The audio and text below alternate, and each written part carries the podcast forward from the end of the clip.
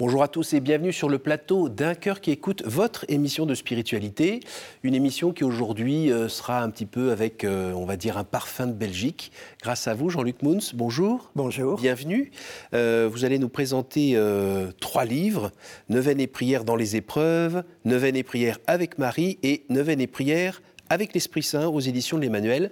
Vous allez nous dire un petit peu bah, qu'est-ce qui vous a pris tout d'un coup sortir en toute chose et, de vouloir nous pousser tous à prier. Enfin, voilà.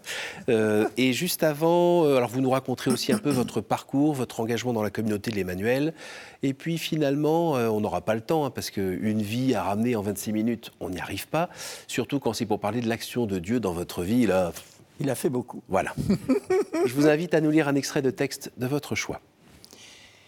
Seigneur, je sais et je crois que tout concourt au bien de ceux qui t'aiment de ceux que tu as appelés selon ton dessein.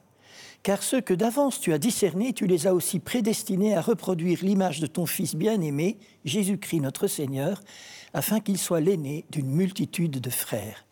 Et ceux que tu as prédestinés, tu les as aussi appelés. Et ceux que tu as appelés, tu les as aussi justifiés. Ceux que tu as justifiés, tu les as aussi glorifiés. Que dire après cela? Si toi, Père, tu es pour nous, qui sera contre nous? Toi qui n'as pas épargné ton propre Fils, mais l'as livré pour nous tous, comment avec lui ne nous, accorderas, nous accorderas-tu pas toute faveur? Qui se fera l'accusateur de ceux que tu as élus? C'est toi qui justifies. Qui nous séparera de l'amour du Christ? La tribulation, l'angoisse, la persécution, la faim, la nudité, les périls, la maladie. Mais en tout cela, nous sommes les grands vainqueurs par celui qui nous a aimés oui, j'en ai l'assurance. Ni mort, ni vie, ni ange, ni principauté, ni présent, ni avenir, ni puissance, ni hauteur, ni profondeur, ni aucune autre créature, rien ne pourra nous séparer de ton amour de Père manifesté dans le Christ Jésus, notre Seigneur. Et vous avez compris que cet extrait, enfin, c'est une transformation en prière de la, du chapitre 8 de l'Épître aux Romains que j'aime beaucoup. Le sens du verbe justifier ici Ah, mais le sens du verbe justifier, c'est euh, que dans ma pauvreté, je ne peux pas me justifier par moi-même. Et donc, euh, le Seigneur vient et, par l'offrande de, de sa passion, de sa croix et de sa résurrection, il me sort de, de l'endroit où je suis, il me justifie. Et c'est ça qui est extraordinaire, c'est la communion des saints, en fait, c'est que les mérites du Christ m'appartiennent. Mais pas seulement ceux-là, ceux de tous les saints.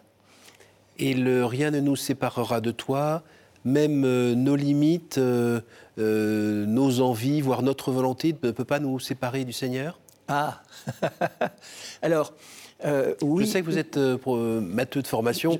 Donc, je suis matheux de formation. Il y a des ensembles qui se croisent, qui ne se croisent pas. Alors, vous avez raison de souligner que rien, ça veut dire rien. C'est-à-dire, ah. s'il existe quelque chose, qui nous sépare, hein, euh, alors c'est pas rien, c'est presque rien, voilà. Mais euh, alors c'est vrai qu'il faut se souvenir du début de la, de la, du texte qui dit hein, euh, que tout concourt au bien de ceux qui aiment Dieu. Alors c'est pour ceux qui aiment Dieu que tout ce que je viens de lire est vrai. Si, si j'aime Dieu, alors rien ne me séparera de son amour. Si je ne l'aime pas, si ma volonté n'adhère pas, parce que vous avez parlé de volonté, à lui, alors ça ne fonctionne pas. On est moins concerné. voilà. Hein. Mais si j'aime Dieu, et j'imagine que la plupart de nos téléspectateurs aiment Dieu, alors il faut qu'ils se rendent compte qu'ils sont comme ça avec Dieu, pas de leur propre mérite, mais parce que Dieu vient les prendre puisqu'il les aime. Alors ça, c'est la vertu d'espérance aussi qui, qui s'illustre dans cette relation, euh, notamment quand on a une vie euh, un peu secouée, euh, où on est brinque-ballé, peut-être comme la vôtre, où bah, le fait de savoir que, ok, il dort dans la barque, mais il est quand même là et il va faire en sorte que la barque ne chavire pas, c'est plutôt peut-être hum, pacifiant de temps en temps. Mais quand même pas facile mais quand même pas facile. Hein? Alors on, va, on, va, aider les gens à vous, à vous situer un petit peu. tout d'abord, vous êtes donc africain, c'est bien ça? Alors, je suis né en Afrique. Je suis né au, en République démocratique du Congo, à Kinshasa, du temps où c'était le Congo belge. D'accord, voilà. Hein et puis après, vous Je suis rentré très vite quand j'avais 20 mois à Bruxelles euh, avec mes parents. Et donc j'ai étudié à Bruxelles, puis j'ai fait l'université, les mathématiques, un doctorat. J'ai rencontré en faisant des mathématiques une charmante jeune fille. Nous sommes mariés depuis, qui s'appelle Anne. Nous sommes mariés depuis 48 ans. Nous avons 7 enfants et 13 euh, petits-enfants. Et voilà. Et ensuite, la vie... Euh, Alors, on vous a vu euh, engagé dans la communauté d'Emmanuel assez fortement, notamment du côté de Charis. Alors, Caris, ce n'est pas la communauté de l'Emmanuel, c'est une initiative du pape lui-même. C'est le pape qui a voulu créer une instance, de un service unique pour l'ensemble du renouveau charismatique mondial. Il se fait que j'ai été le premier modérateur de Charis. Donc, C'était en quelle année ça? Alors c'était en 2019. D'accord. Jusqu'à 2020, quelque chose comme ça. Euh, en fait, ça a commencé pour moi en 2018, et donc pendant deux ans, mais euh, il est arrivé une difficulté familiale parce que notre fille aînée a fait une embolie pulmonaire suivie d'un AVC. Elle est paralysée. En fait, elle a perdu l'usage de ses jambes et du bras gauche. En plus, elle est ce qu'on appelle cérébro-lésée, c'est-à-dire que certaines euh, fonctions de son cerveau, comme la mémoire immédiate, ne fonctionnent plus parfaitement. Et, euh, Quel âge a-t-elle? Elle a maintenant, elle a 46 ans. Elle en avait 42 quand c'est arrivé. Et à ce moment-là, euh, ben, j'étais à Rome pour servir l'Église. Et j'ai rencontré le pape au bout d'un certain moment qui m'a dit, mais peut-être que tu dois retourner t'occuper de ta fille avec ta femme. Euh, parce que ma femme était restée en, Belgique, moi j'étais à Rome, on faisait des, je faisais des, allers-retours, etc. Et donc voilà, j'ai démissionné et je suis rentré euh, en famille pour vivre avec notre fille aînée qui n'a pas de, de, lieu pour aller en fait, parce que son mari l'a abandonnée. Et donc, elle a, ses enfants sont avec le mari. Le mari a annoncé qu'il la quittait pendant qu'elle était dans le coma. c'est pour vous dire, quand je dis que tout est, que tout concourt au bien de celui qui aime Dieu, c'est pas parce que je vis sur un petit nuage où tout le monde est gentil. Tout, hein. mmh. euh, Ça avait commencé euh, déjà avec euh, quand vous aviez 19 ans ou déjà avant aussi? Ah ben, je, pense qu'on a tous des épreuves mmh. dans notre vie, hein, oui. Mais quand j'ai eu, 19 ans, mon père a quitté ma mère. Mhm.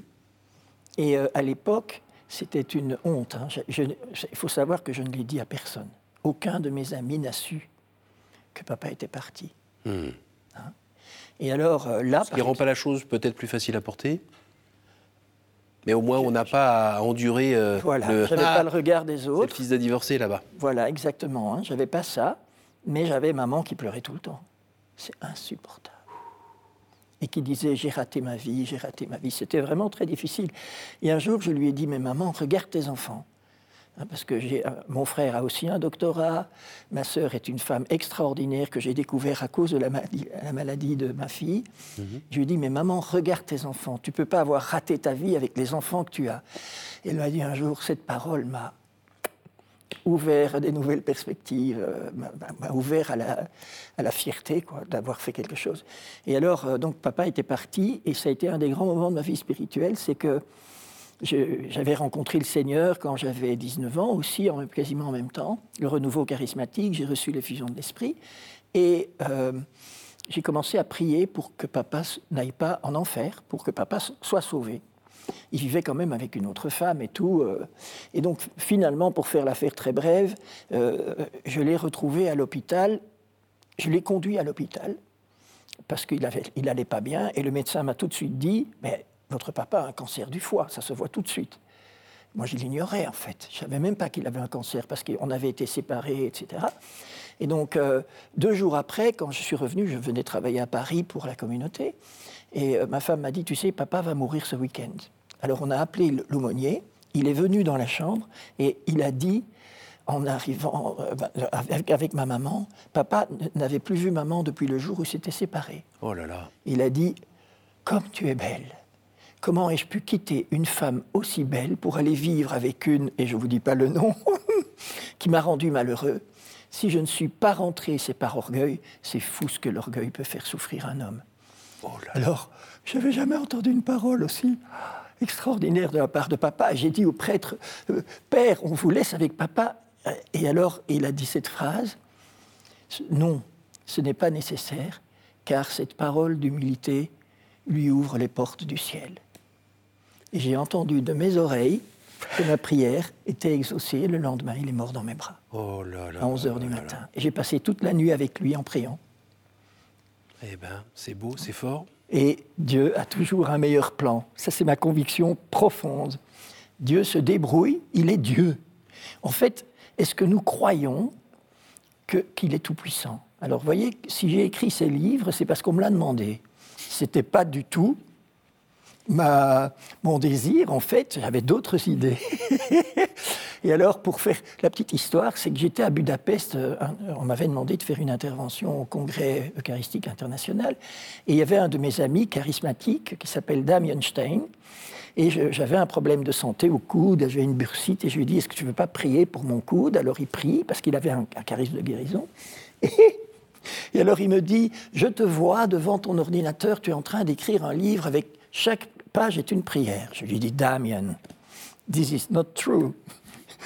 Il y a pas, Moi, j'écris des algorithmes. J'ai pas ce projet, j'ai pas ce projet. Et puis, il dit, si c'est de Dieu, ça se réalise. Si c'est pas de, si c'est de moi, ça se réalise pas. Et puis c'est tout. Je rentre à la maison et 15 jours plus tard, les éditions m'appellent en disant voilà, on lance une nouvelle collection de livres de prières et on pense que c'est toi qui dois les faire. Alors le premier que j'ai écrit, c'est euh, prier dans les épreuves, puisque j'ai une petite expérience de, prière dans les épreuves. Le deuxième que j'ai écrit, c'est prier l'Esprit Saint, mhm. parce que l'Esprit Saint, c'est, c'est vraiment ma vie. Hein. Le renouveau charismatique, c'est l'Esprit Saint, mais que nos téléspectateurs n'aient pas peur. ce, ce livre ne veut pas vous transformer en charismatique, mais plutôt vous faire redécouvrir la beauté de votre baptême. En fait, ce qui me touche, c'est qu'il est là. Et l'Esprit Saint est en moi.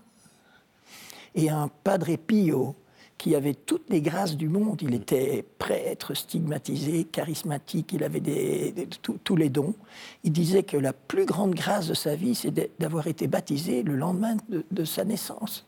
Le baptême. Donc. Mais le baptême, c'est je deviens temple de l'Esprit Saint. Mmh.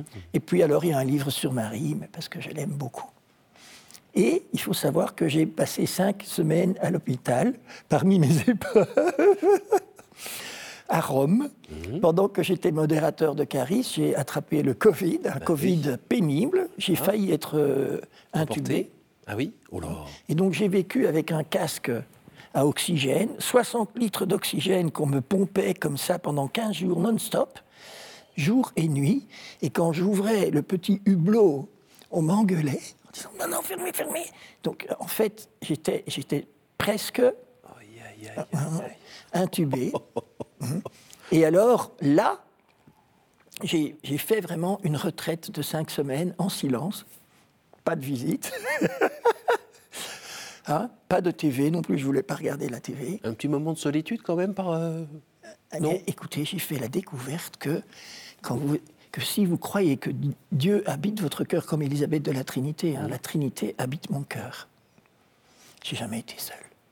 Et au contraire, j'ai fait l'expérience d'un amour extraordinaire, parce qu'il y a une parole qui m'a beaucoup touché, c'est, euh, elle a été dite par Jésus à une mystique française qui s'appelle Gabrielle Bossis, et Jésus lui dit, aime-moi comme tu peux, je complète parce que moi je suis scrupuleux. Je, je trouvais toujours que j'aimais pas assez. Que... Alors, je l'aime comme tu peux et tu complètes. Et à ce moment-là, j'ai répété Jésus, tu es là et je t'aime. Jésus, tu es là et je t'aime. Et à un certain moment, j'ai fait l'expérience de son amour. Et j'en ai pleuré sous mon casque. C'était extraordinaire. Vous avez évité la noyade? oui. oui. En ouvrant le hublot. Par contre, par contre je n'ai pas ouvert le hublot pour frotter mes yeux.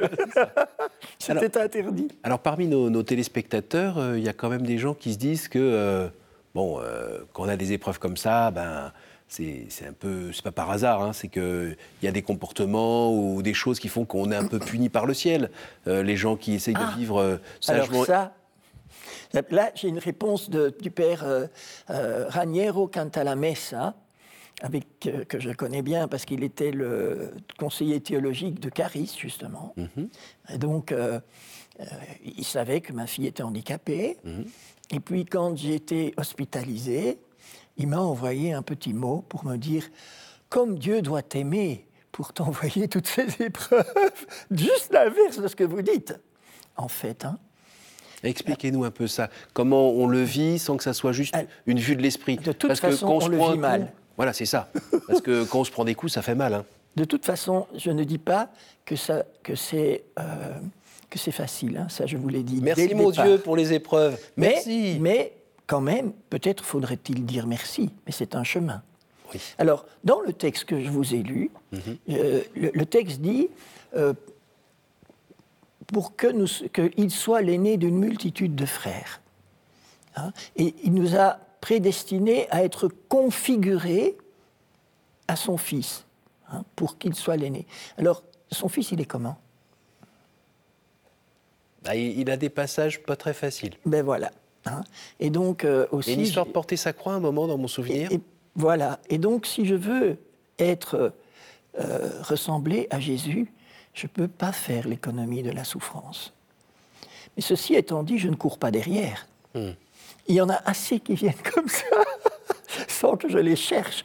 J'ai pas cherché que mes parents se séparent. J'ai pas cherché que ma fille ait un accident de santé carabiné. Je n'ai pas cherché à attraper le Covid. J'avais bien mis Oh. mon masque. Ah, vous et aviez tout mis et votre tout. masque, d'accord. Je vous jure. Et en plus, j'avais mis un FFP2 pour être sûr de Tintin. Ça n'a pas marché. Il faut dire que j'ai dû l'enlever pour manger. Donc, mais, donc j'ai rien cherché. Mais par contre, quand, dans, dans cette difficulté, et pour le moment j'en ai d'autres encore, hein, euh, je combats pour accepter de le vivre en union avec Jésus. Donc le porter sa croix, vous l'entendez comment? Accepter ce qui vient euh, sans chercher à en avoir plus et me tourner vers Jésus en lui demandant mais viens, hein, viens aussi la porter avec moi. Et il vient? Oui, il vient. tout de suite? Oui, il vient tout de suite. Mais la question n'est pas, si vous voulez, très souvent, on, on aimerait que dans notre vie spirituelle, on sente. Hmm. On aurait envie de toucher Jésus. Non, pas vous. Vous, vous êtes matheux de formation. C'est pas grave. Juste des chiffres euh, euh, Pas qui, s'aiment Ben, je entre suis eux, un ça type va très bien. normal. je voudrais bien sentir la présence de Jésus. Quand je communie, je voudrais bien sentir que c'est lui qui vient. Mais est-ce que vous sentez quelque chose? Peut-être que certains d'entre nous sentent. Mm. hein. Euh, et parfois, j'ai un frisson quand je le reçois, mais c'est rare. Les fusions Et puis- de l'Esprit Saint, vous avez ressenti quelque chose un peu physique quand même? Non. Non. Rien. Par contre, j'avais eu quelque chose avant. Ce qui était arrivé, c'est que, bon, matheux, pour moi, les fusions de l'esprit, c'était un truc euh, que je voulais pas. Ce n'est pas ma tasse de thé. Mm. Par contre, on m'avait donné un livre à lire qui s'appelle La croix et le poignard du David, de David Wilkerson. Et comme matheux aussi, je trouvais que Dieu n'intervenait pas dans ma vie. Ne pouvait pas intervenir dans ma vie parce que sinon j'étais plus libre. Et dans, l'histoire de ce, de, ce prêtre, de ce pasteur protestant, Dieu était à toutes les pages. Alors un jour, dans ma paroisse, une paroisse très normale de Bruxelles, il y a, il y a eu un- une journée sur théâtre de Chardin. Donc ça touchait les 5 cm supérieurs Oui. ici. Pas du tout euh, charismatique. euh, Pas rien. vraiment. Ah, bon. Très cérébral. Et alors j'ai fait là un truc mais fou euh, que probablement, enfin c'est l'Esprit Saint lui-même qui, et je ne conseille pas à ceux qui me regardent de faire la même chose. Mais j'étais, c'était le bout d'un cheminement. Alors je lui ai, j'ai dit au Seigneur, écoute, j'ai désigné un garçon devant moi, je ne sais pas pourquoi, celui-là. Si ce garçon vient prier pour moi avant la fin de cette journée, alors d'accord, je demanderai l'effusion de l'esprit. Sinon, je continue la vie comme avant. Prière le, je vais messe le dimanche et prière tous les soirs dans mon lit. Basta, rien de plus. Et donc euh, la journée s'est passée. Il n'est pas venu. Et donc, tout, tout, tout, Voilà, tout, voilà. tout. Ah, c'est fait. Bien, je le savais. Et donc, euh, je suis allé à la porte, j'ai mis ma main sur la poignée, et à ce moment-là, j'ai entendu quelqu'un qui courait. Attends, il faut que je prie pour toi. Je me retourne, c'était mon gars. Hop, hop, hop. tout doudou, tout doudou, doudou, tout. Bon, j'ai cru. Dieu existait, je l'ai rencontré, c'était ça. J'avais l'impression d'être comme dans les dessins animés, vous savez, le type il court, et puis à un certain moment il voit. Eh ben, c'était ça. Je, suis vraiment. Euh, vous aviez 19 ans là? Et, j'avais 20, 20 ans, 21 ans. Et donc c'était un samedi. Et le mardi suivant, j'ai demandé les, fusions de l'esprit. J'ai été dans le groupe de prière. On a prié pour moi. Regardez, vous remarquez que j'ai pas eu de préparation. J'ai pas fait cette semaine, quatre semaines, machin, rien. On a prié pour moi et j'ai rien senti. Rien. Mais je suis là devant vous aujourd'hui. et ça, c'est la preuve qu'il s'est passé quelque chose. Mais Dieu n'agit pas toujours comme avec Saint Paul sur le chemin de Damas. Il avait agi avec moi déjà, déjà à la porte, là il s'était passé quelque chose. J'étais gourmand de vouloir qu'il y ait encore quelque chose d'autre après. Et il y a eu des moments quand même depuis ce moment-là de, de désert, mais de vraiment désert sec avec euh, euh, bah, pas loin d'un peu de l'angoisse existentielle du euh, mais je suis où là? Est-ce que ça existe vraiment? Tout ça Est-ce que c'est pas juste mon imagination? Les ravins de la mort, vous les avez sentis pas loin? Ben, je suis passé tout près, là, hein, pendant mon Covid. Hein. Mais euh, si je suis dans le désert pour le moment, je prie tous les jours et euh, je me mets devant un tabernacle ou bien devant un ostensoir, hein, tous les jours une heure, et je ne sens rien. Je crois. Je crois qu'il est là. Et je l'aime, un peu comme le paysan du curé d'Ars. Je l'avise et il m'avise. Et voilà. Et c'est vrai que, bon, il y a des épreuves, et donc de temps en temps, je lui dis, Seigneur, euh, mais au secours, quoi, qu'est-ce qui. Mais ce qui est, je pense, un, grand don de Dieu, c'est que il soutient toujours ma foi.